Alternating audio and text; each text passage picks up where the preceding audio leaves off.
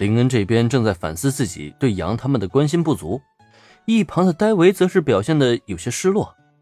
本来他还挺期待那个猫咖啡店的，结果倒好，连个主角都没有，这咖啡店还能开得成吗？听闻平泽唯的自言自语，雪乃的眼神也透出了一抹无奈和失望。他是真的很喜欢尤比宾杰伊这个提议，只奈何这个计划尚未开始就被宣告破产了。那么就在这个时候，呃，如果猫的话，其实问题也不大。我自己家里就养着三只呢，而且我也可以向朋友借来几只温顺一些的小家伙来帮忙。嗯，至于咖啡店嘛，因为二年 B 班的展筹活动也是咖啡店项目，所用的设备和原材料都是由我负责准备的，到时候我顺便再多弄一份也很简单。所以唯一的问题啊，就看雪之下同学究竟是否想要启动这个项目。要不要开这个猫咖啡店了？既然看出猫咖啡店是众归所望，林恩自然不会让大家失望。猫咖啡店嘛，那主角就是猫了。只要能用既可爱又温顺的猫咪吸引客人，那这个项目就算是成功一大半了。林恩家里那三小只绝对可以说是吸引力爆棚的卖萌担当，让他们来帮忙，应该是没什么太大的问题。至于三只猫咪可能不够。这在林恩看来也很简单啊。当初收养这三个小家伙的时候，在宠物店偶遇的那位压手奈奈小姐，林恩不时也会与她短信交流，中间也没断过联系。那么在这种情况下，拜托奈奈小姐借来几只猫咪，再跟他们简单沟通一下，许诺猫咪让他们心动的利益，让他们来卖萌吸引顾客，这绝对是没有问题的。这猫咖啡店的项目想失败都很难。如此一来，剩下的也只有看雪之下雪乃自己去怎么选择了。哦，林恩同学竟然有养猫吗？还能借来温睡的猫咪，这实在是太好了！小雪乃，这个机会可不能错过了。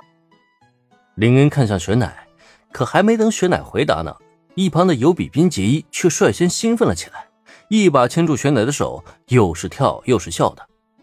而从林恩口中听到这番话。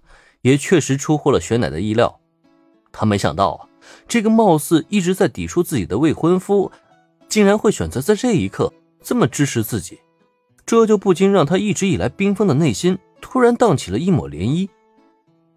我，谢谢你，林恩少爷。在与林恩的对视下，雪乃沉默了好一会儿，才终于弯腰鞠躬，向林恩表达了自己的谢意。虽然是在道谢，他的脸上却不见丝毫的表情变化，可别人没法察觉，林恩却能从他眼神中察觉到一丝不一样的情感波动。所以这是冰山消融的迹象吗？虽然有些意外，却也并不是什么坏事。哦，不客气，应该的。现在的情况是，二年 B 班经营女仆咖啡店，侍奉部经营猫咖啡店，轻音部呢要准备上台演奏。空手道部则是参加综合格斗比赛，这四个项目我每一个都不会缺席的。但是呢，文化季的时间只有一天，所以我的时间就会变得非常的紧。在文化季开始之前，咱们必须要做好时间规划，千万不要发生撞车的事件。当然了，还有两天的时间准备，到时候慢慢商量也没问题。现在呢，我们还有事情要尽快赶往横滨，所以咱们今天就说到这里吧。哎林恩老师要去横滨，是什么重要的事情吗？林恩这一宣布，无疑是引起了不少人的好奇。这不，还没等他招呼小兰和原子走人呢，平泽唯就凑到他近前了。呃呃，也不是什么特别重要的事情，就是铃木财团举办六十周年庆，我受邀前去参加宴会。竟然是参加宴会，好厉害啊！不愧是林恩老师。一听说林恩是参加有钱人的宴会，平泽唯一双萌萌的大眼睛顿时闪烁出崇拜的光芒，这让一旁的原子听闻，顿时兴致满满的一把搂住他肩膀。怎么，喂，你也想来参加宴会？你要是愿意的话，可以跟我们一起去也没问题。在场诸位有兴趣的话，都可以一起，反正是我家的宴会嘛。在轻音部中。原子虽然跟大家的关系都很好，可与他玩的最好的当属绿队和呆萌无疑了。见呆萌这么感兴趣，原子自然是愿意带上他一起玩了。甚至于最后，他还一挥手，向在场的所有人都发出了邀请。真的？